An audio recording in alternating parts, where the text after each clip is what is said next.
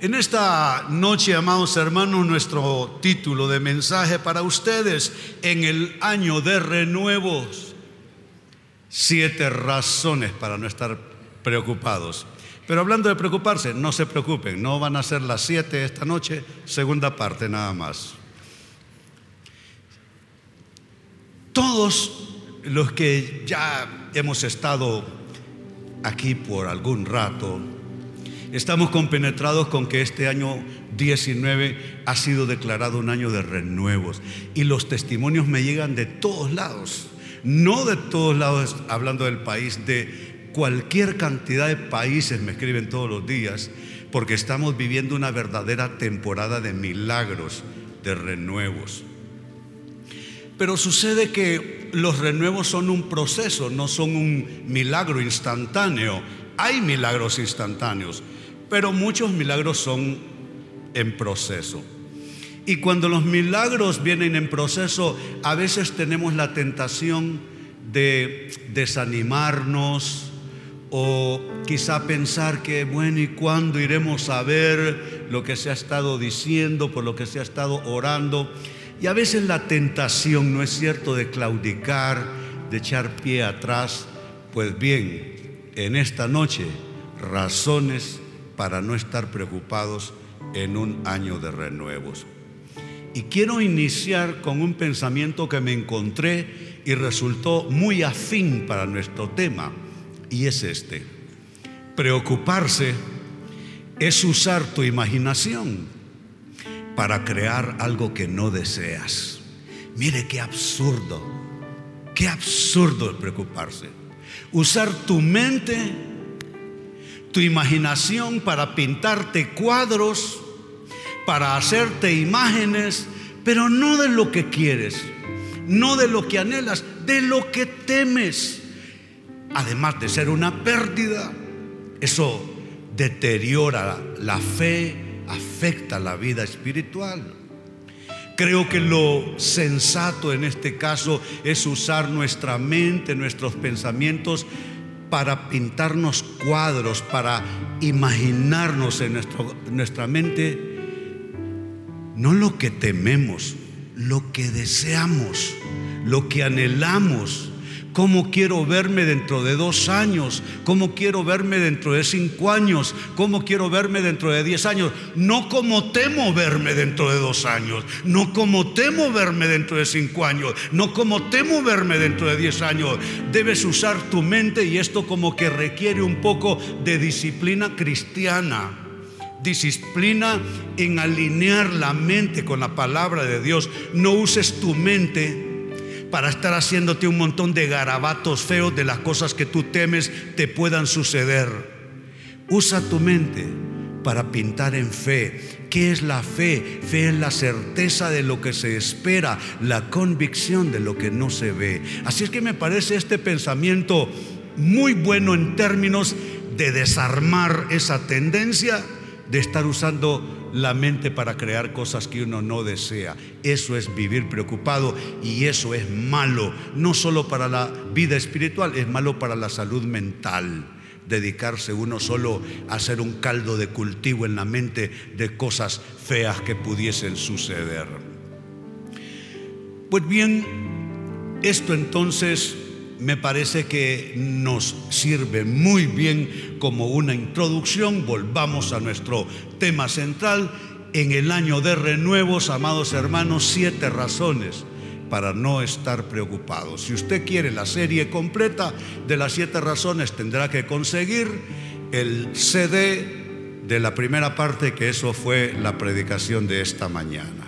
Hoy entramos esta noche a la segunda parte.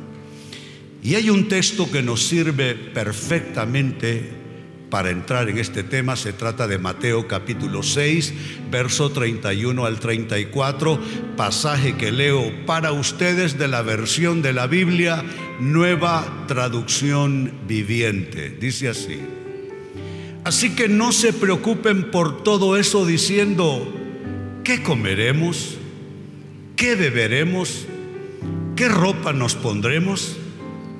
Esas cosas dominan el pensamiento de los incrédulos, pero su Padre Celestial ya conoce todas sus necesidades. Verso 33. Busquen, y esto es en cambio, es decir, mejor vayan a esta otra posición, busquen el reino de Dios por encima de todo lo demás y lleven una vida justa y Él les dará todo lo que necesiten.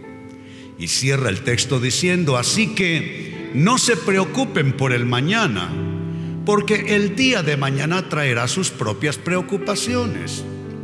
Los problemas del día de hoy son suficientes por hoy.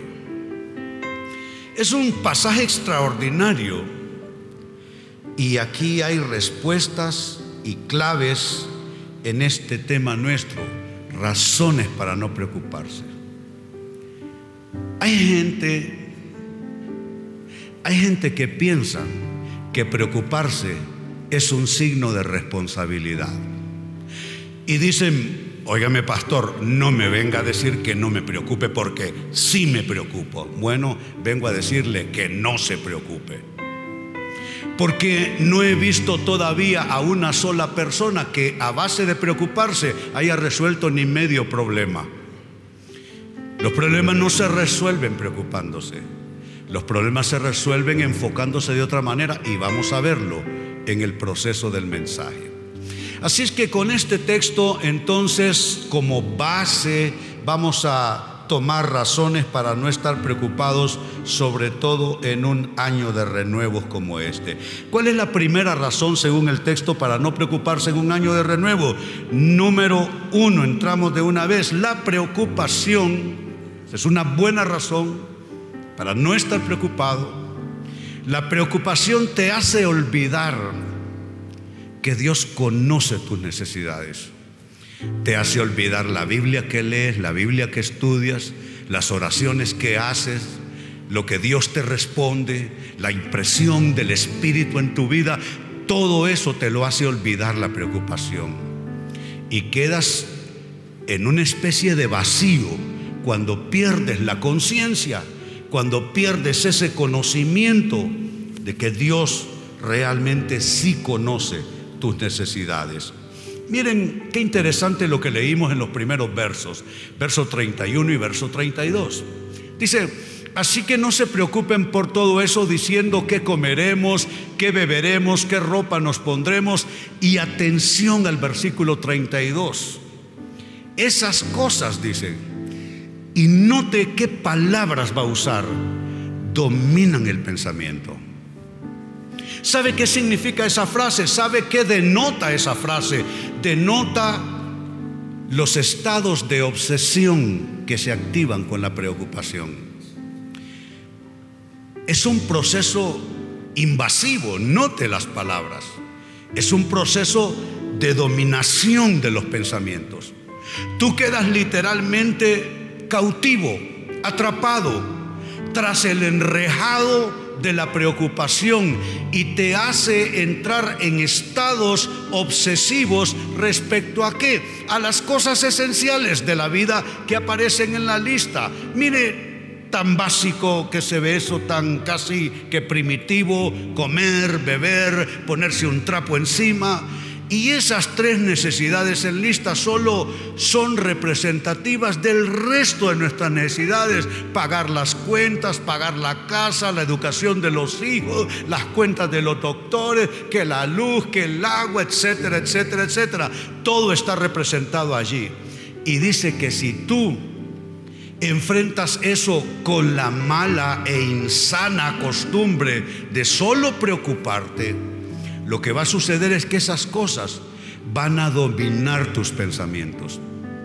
No vas a tener pensamientos para tus hijos, no vas a tener pensamientos para divertirte, pasarte un rato bueno. No, tú vas a estar cargado, te levantas pensando en esa cosa, vas manejando, vas pensando en esa cosa, en el trabajo no te concentras, sigue pensando en eso, regresas a tu casa, te acuestas, no puedes dormir porque tu pensamiento ha sido invadido por esos estados de obsesión. Y miren qué interesante, me dediqué a observar esa frase esas cosas dominan el pensamiento. Hay, hay, hay versiones de la Biblia que solo eh, escribieron estas cosas, buscan los gentiles, dicen unas versiones, o buscan los, la gente que, que no camina con Dios. Pero eso que se tradujo simplemente como buscar eh, y, que, y que aquí se, se atrevió a decir esta versión que domina el pensamiento, se traduce así en los textos originales del griego del Nuevo Testamento, el griego epidseteo. Y epidseteo se traduce como buscar o preguntar para exigir intensamente o desear intensamente, lo cual habla entonces de una emoción muy fuerte en una persona. Estás agitado, estás de, alguna manera perdiendo el control, la serenidad, la paz. En una palabra, estás obsesionado con el tema. Hombre, uno puede obsesionarse con todo con el trabajo, con la salud, con el dinero. Si para obsesionarnos los humanos somos, prácticamente se puede decir que somos proclives a caer en estados obsesivos. Es el efecto epiceteo sobre nosotros. Que no es que buscamos solo las cosas que necesitamos, es que nos obsesionamos con ellas. Es que caemos en esa exigencia intensa que gasta el alma, que enferma los cuerpos, que entorpece la mente, que afecta las relaciones. Mire, solo poner en un escenario a dos personas preocupadas por algo, van a comenzar a discutir, van a terminar echando chispas, se van a decir de todo, se van a palabrear, van a cambiar el mejor léxico por el peor, hablándose el uno al otro, solo porque están preocupados por algo. Yo he visto gente preocupados por un hijo rebelde en la casa y terminan ofreciéndose divorcio ambos padres. ¿Sí?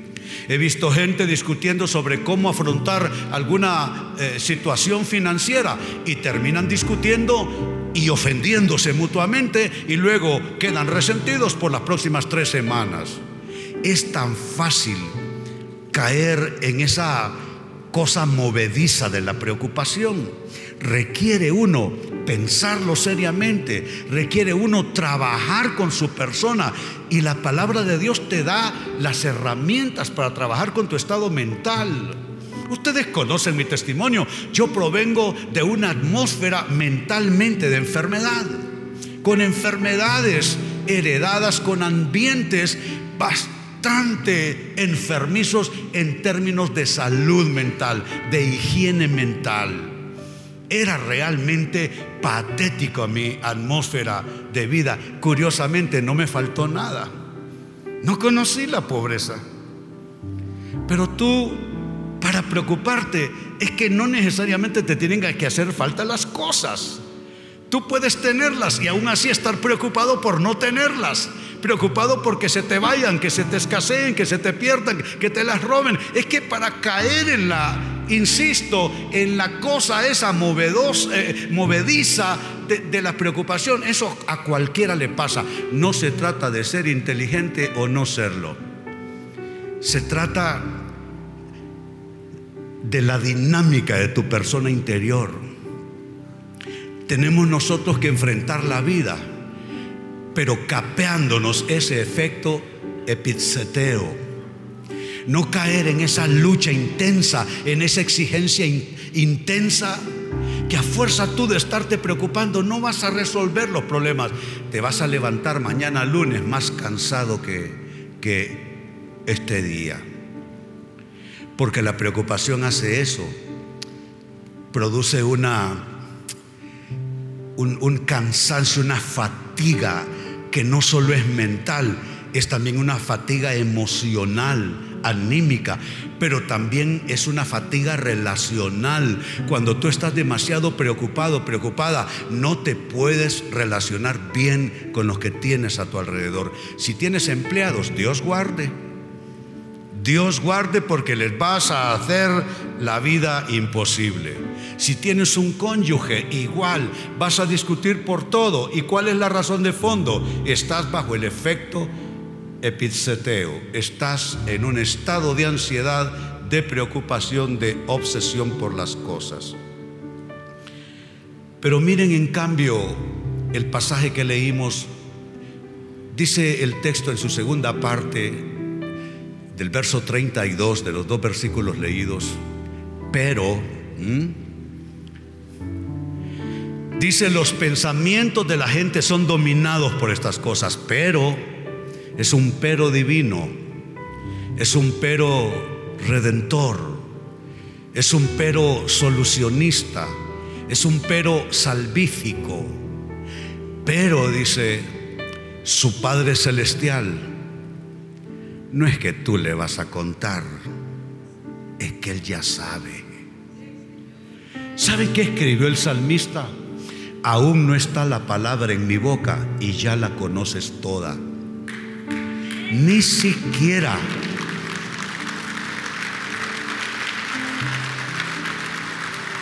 Ni siquiera necesitas decírselo, mucho menos convencerlo. Tú no necesitas convencer a Dios.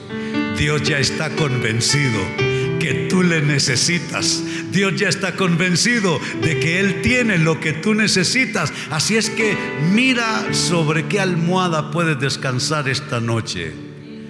Tu Padre Celestial ya conoce todas tus necesidades. ¿Cuántos se gozan por esto?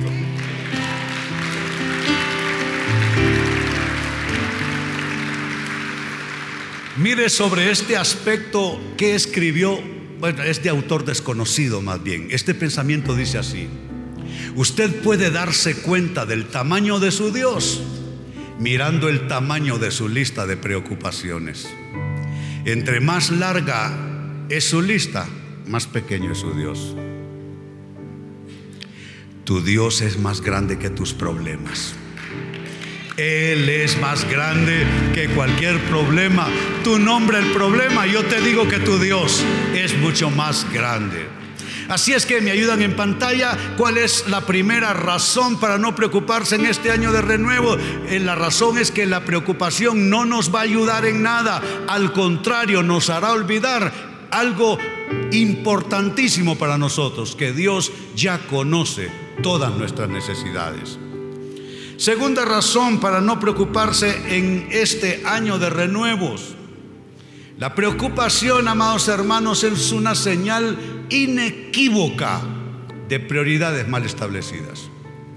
Cuando la gente tiene un relajín, perdónenme la expresión, en su vida, cuando no sabe qué va primero, qué va después, en nombre de la cuenta de la luz que pagar, que nos tienen a todos bastante complicados, pero bueno, en nombre de la cuenta de la luz que hay que pagar, terminaron discutiendo la pareja antes de irse al trabajo en la mañana. No tiene sentido. ¿Qué va primero, qué va después? Primero va nuestra relación. Y mira, tenemos un hogar y tenemos cosas que resolver y hay cosas que todavía no sabemos cómo las vamos a resolver, pero eso sí, no nos vamos a pelear por eso. Nos vamos a acompañar, nos vamos a entender, nos vamos a apoyar el uno al otro. ¿Se dan cuenta? Entonces la preocupación cuando hay demasiada, cuando está en demasía en nuestras vidas, es una señal de que hay prioridades mal establecidas. En los pasajes que leímos, el verso 33 particularmente dice, busquen el reino de Dios y destaco esta frase para ustedes en el texto, por encima de todo lo demás, por encima de todo lo demás. Hay pasajes en la Biblia, amados hermanos, que me hacen recordar a papá, a don Andrés Peñalba, empresario de las artes gráficas, lindo negocio. Tenía mucha maquinaria, personal, contratos tremendos. En aquel entonces, y qué bueno que ya se está haciendo a un lado esa, esa costumbre, en aquel entonces no hacían bolsas plásticas para poner los productos, eran bolsas todas de papel, ya estamos volviendo a eso. Y papá tenía los contratos más grandes en toda la ciudad para hacer los impresos, bolsas de café, bolsas de, de tiendas, en fin. Eran literalmente montañas de paquetes de bolsas que había que hacer los impresos. Pero saben, papá se afanó, era un experto en su campo, pero papá se perdió en esto. No buscó el reino de Dios por encima de todas las otras cosas. ¿Sabe qué pasó con papá? Murió de un infarto a los 56 años. ¿Producto de qué? Una persona que se equivoca en sus prioridades. Hay cosas importantes en la vida, por supuesto que sí. El dinero, por ejemplo, es importante, pero no es lo más importante. Muchos de los que han arruinado sus vidas Muchos de los que han arruinado sus historias tuvieron suficiente dinero para hacer cosas. El dinero no fue factor para haber arruinado sus vidas. Díganmelo a mí que he enterrado a muchos de los ricos y famosos en este país, que al igual que papá, fallecieron en un desperdicio total de historia porque no prestaron atención a esto. Dice el texto, busquen el reino de Dios por encima de todo lo demás y lleven una vida justa.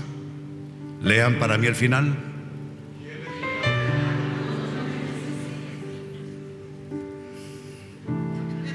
Es que no me gusta como leen ustedes, sinceramente. Son malos lectores. Sí. Le voy a dar otra oportunidad. Leanme el final.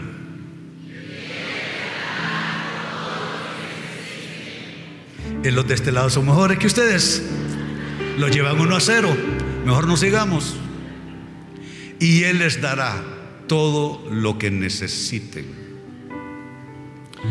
Esto que se tradujo como por encima de todo lo demás, la frase que destaqué para ustedes, y que en la clásica Reina Valera 60 dijo, buscad primeramente Básicamente es lo mismo, buscad primeramente es establecer una prioridad y por encima de todo lo demás también denota lo mismo.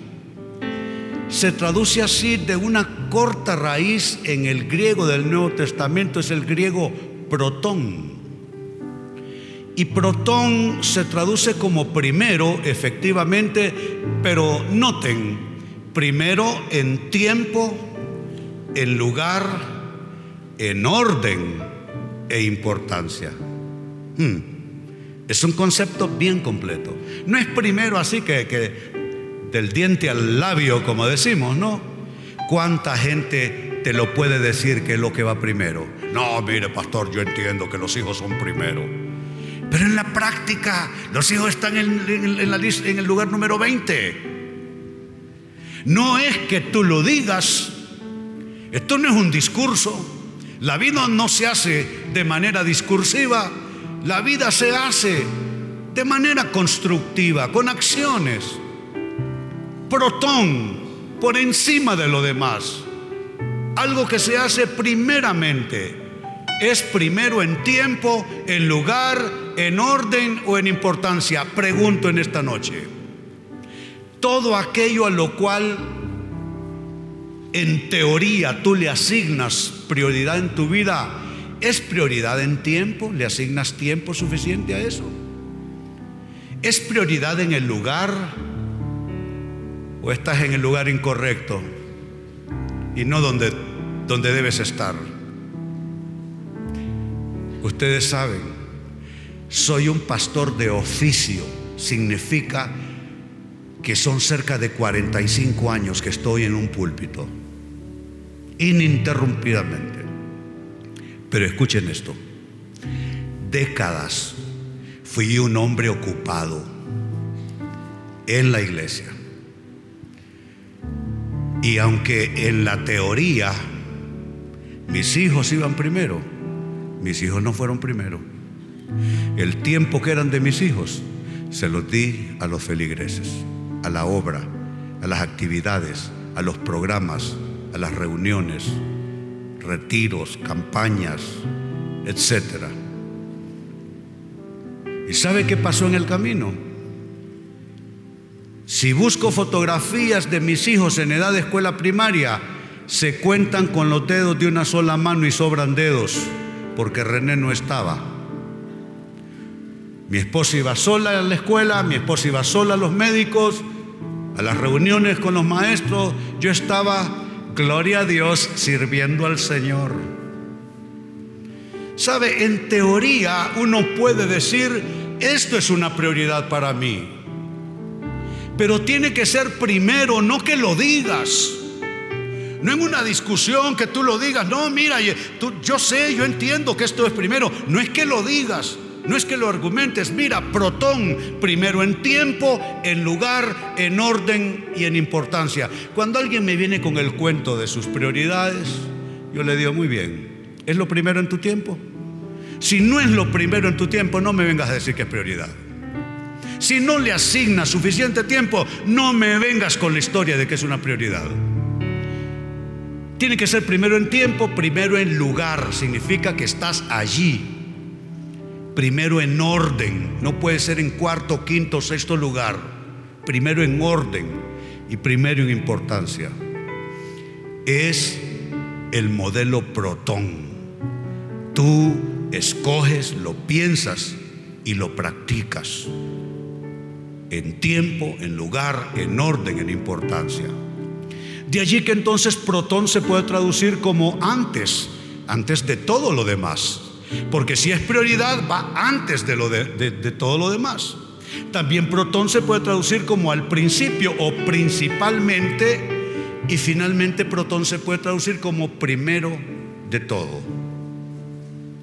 Pregunta. ¿Son las cosas de Dios una prioridad para ti? ¿O cualquier cosa te saca de prioridad? ¿Eres tú de aquellas personas a las que cualquier cosa te saca de una prioridad? Y saben, en esto Dios trata con nuestras vidas.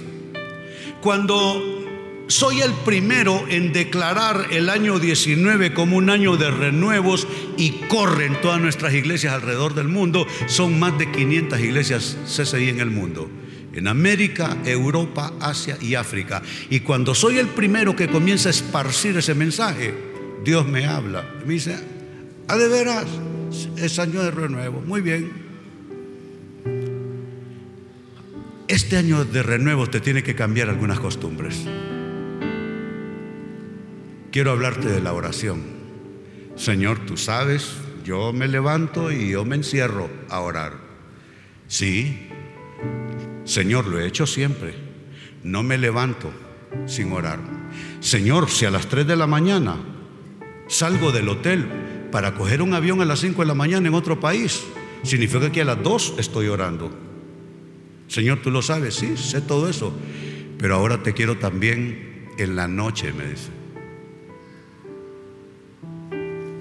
Te voy a conceder que ores acostado, pero vas a orar. No vas a encender la tele. Me acuesto 11, 11, 10, hasta las 12, hermano. Hasta las 12. O sea que si quiero ver tele es a las 12 de la noche. ¿Sabe? El reino de Dios nos reclama. El reino de Dios nos cela con celo de Dios. Y nosotros no podemos solo decir que algo es prioridad. Si las cosas de Dios son una prioridad, tiene que cambiar aspectos en tu tiempo, la manera que te maneja, dónde, orden, importancia y que aquello sea lo primero de todo. Pregunto, yo sé que da miedo responder, pero pregunto, ¿cuántos saben de qué estoy hablando? Si da, da miedo responder porque, como dijo San Pablo, en estas cosas, ¿quién es suficiente? Nadie, nadie lo está haciendo bien. Así es que ahí está. Este es una importante, un importante aspecto. Prioridades. Si las prioridades están bien establecidas, todo va a funcionar. Mire atención a estos pensamientos. El problema nuestro es que los bienes materiales, las metas de vida y otros deseos compiten por ser la prioridad de nuestras vidas. Hay cosas que van a competir con el reino de Dios todos los días. Pero mire lo que escribe el rabino Joshua Loth Liebman. Es un, famoso autor, rabino, autor de bestsellers en los Estados Unidos. Es su libro más conocido, Peace of Mind, que estuvo todo un año como número uno en ventas del New York Times. Tremendo autor. Dice el rabino Liebman, la madurez se consigue cuando una persona pospone placeres inmediatos por valores a largo plazo. Hay cosas que hay que postergarlas. Si queremos establecer prioridades, hay cosas que tenemos que postergarlas. Me dice uno de mis pastores en otro país, con él nos juntamos a whatsappearnos cuando juegan nuestros equipos favoritos. Cuando juega el Barça, él y yo nos estamos whatsappeando, sí. Somos eh, seguidores, fanáticos no, seguidores. Nos whatsappeamos y le digo, caramba, este domingo no, no podemos ver el partido. Yo predico a esa hora, le digo. Yo también me dice, pero lo que voy a hacer es que me da chance de ver el partido mientras están las alabanzas y las otras cosas y llego justo para predicar, vivo cerquita de la iglesia. No, no, no, no, no, no, le digo. Vos no vas a hacer eso, le digo. Eso es establecer malas prioridades. Aquí sí, te, aquí sí la enredas toda. La madurez se consigue cuando una persona sabe posponer placeres inmediatos, placeres temporales, por valores de largo plazo. Señores, eso es establecer prioridades. ¿Cuántos lo entienden?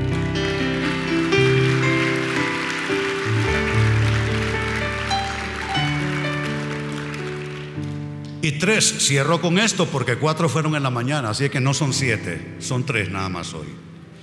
Una tercera y final razón para no preocuparnos en este año de renuevos es que la preocupación por el futuro es un absurdo, simplemente. Es el absurdo de pretender vivir la vida por anticipado. La preocupación solo es eso. ¿Y mañana cómo iremos a hacer vos? Es vivir la vida por anticipado. Es un absurdo. Tú puedes afanarte y tenerlo todo listo para dentro de un mes. ¿Y quién dice que vas a estar aquí dentro de un mes?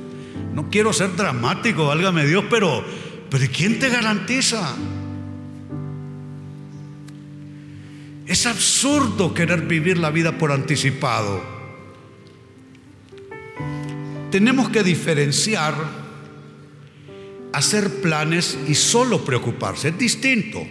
Déjenme acomodar estos pensamientos que siguen. Hacer planes para el mañana es hacer buen uso del tiempo. El que no planea la vida, entonces anda deambulando. Uno tiene que planear la vida porque no es eternamente joven, no es eternamente sano y las oportunidades no son eternas. Con las oportunidades no se juega. Porque hoy tienes una oportunidad, la malgastas, la desperdicias, no significa que te esperará más tarde. Así es que hacer planes para el mañana es un buen uso del tiempo. Preocuparse por el mañana es tiempo desperdiciado. Tú tienes que diferenciar entre planear y solo estar preocupado. A veces es difícil diferenciar una cosa de la otra. A veces pensamos que estamos planeando y solo nos estamos preocupando. Es difícil a veces diferenciarlo. ¿Qué podemos decir acerca del planear? ¿Qué es exactamente planear? Planear, dicho en términos simples, es pensar con anticipación en las metas que nos establecemos, en los pasos que tenemos que seguir para lograr aquello, los plazos, porque uno no tiene la eternidad, hay plazos que uno se tiene que establecer. Y por supuesto la dirección de Dios. Esto sería una buena forma de ver cómo se planea la vida. Metas que se establecen, pasos que se seguirán, plazos que uno debe establecerse y la dirección de Dios. A diferencia de planear, preocuparse. La preocupación, amados hermanos, solo genera temores. La preocupación interfiere la dirección de Dios a nuestras vidas y la preocupación embota el discernimiento. No es lo mismo planear de la mano de Dios que solo estar preocupados. Mire lo que leímos. Será nuestra última lectura bíblica en esta noche. Fue el texto con el que cerró, el versículo con el que cerró todo el texto leído. Así que no se preocupen por el mañana, porque el día de mañana traerá sus propias preocupaciones. Los problemas del día de hoy son suficientes por hoy y acuño en sus pensamientos, en su corazón, ese texto con esta, esta idea. La preocupación no quita los problemas de mañana, quita la fuerza de hoy. No quita problemas del mañana. Lo que te resta es fuerzas para gestionar la vida hoy. No lo olvides. Así es que esta es la tercera razón en esta corta serie para no estar preocupados en el año de renuevos. La preocupación por el futuro es el absurdo de vivir la vida por anticipado. Son tres respuestas. Las ponemos a vista de ustedes nuevamente. Léanlo por favor conmigo. La preocupación te hace olvidar que Dios conoce tus necesidades. Número dos, la preocupación es señal inequívoca de prioridades mal establecidas. Y número tres, finalmente, la preocupación por el futuro es el absurdo de vivir la vida por anticipado. Diga conmigo, fuera preocupación. Que venga la confianza, la fe y la esperanza. Aleluya.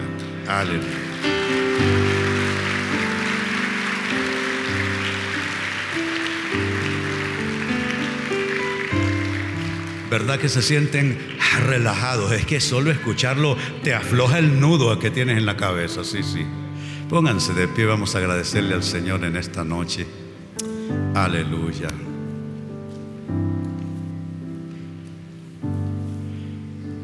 Hay una canción que escribí hace algunos años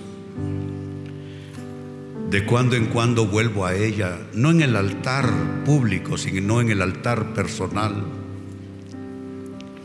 Es una canción que está basada en aquel texto en la Biblia que dice, si vosotros siendo malos e imperfectos sabéis dar buenas dádivas a, vuestros hijos, cuanto más vuestro Padre Celestial dará buenas cosas a los que le pidan. Porque qué padre si su hijo le pide un pan le dará una piedra o si le pide algo más le dará una serpiente. Y basado en ese texto, asumo yo que cargado con necesidades en ese entonces, vino esta canción que hoy de nuevo la hacemos parte de nuestro altar.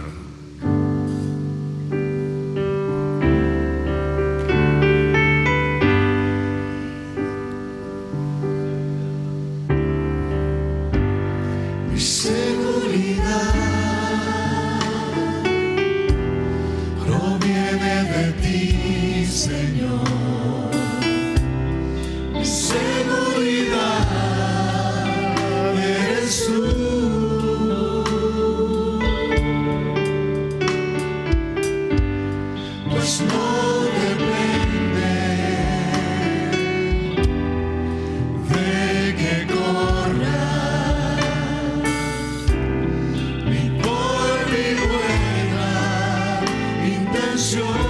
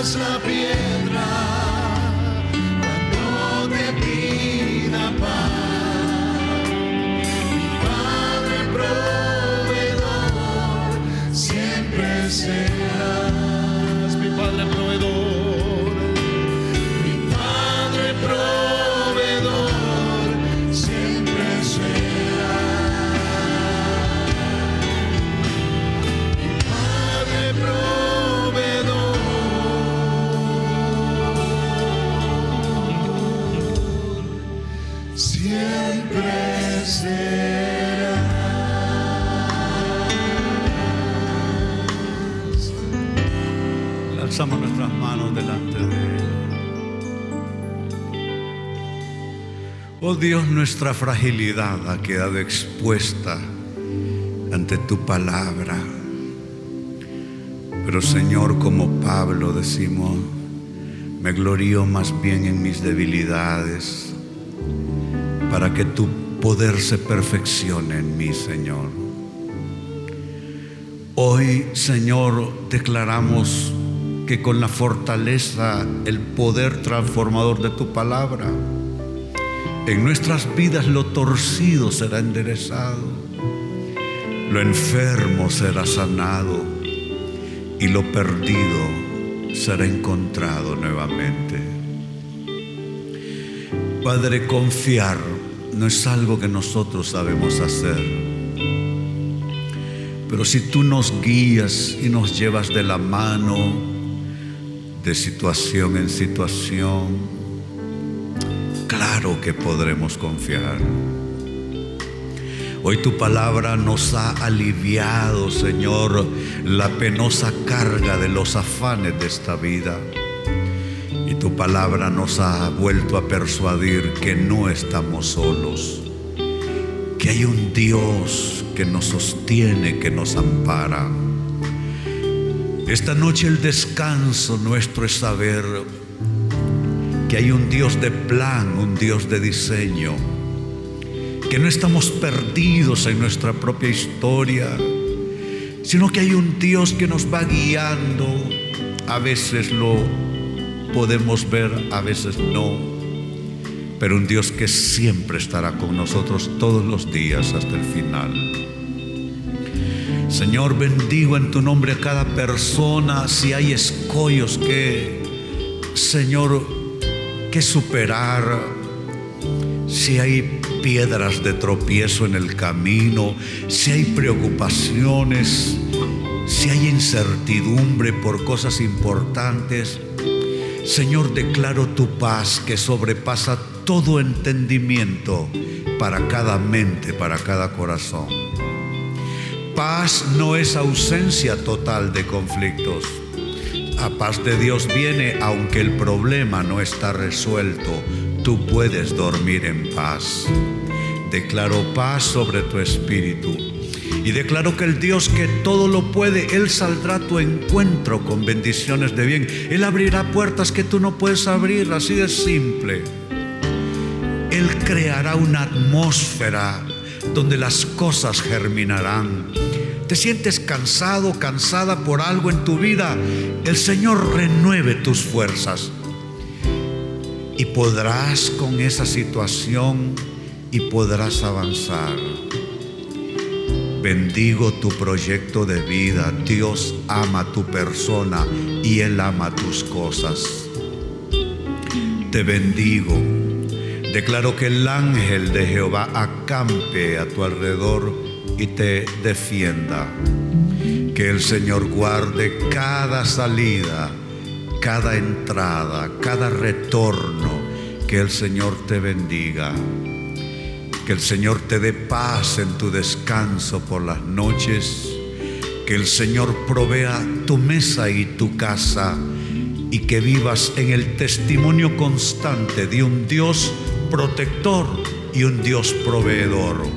Así te bendigo en el nombre del Padre y del Hijo y del Espíritu Santo. Decimos todos, amén y así sea. Bendito sea el Señor.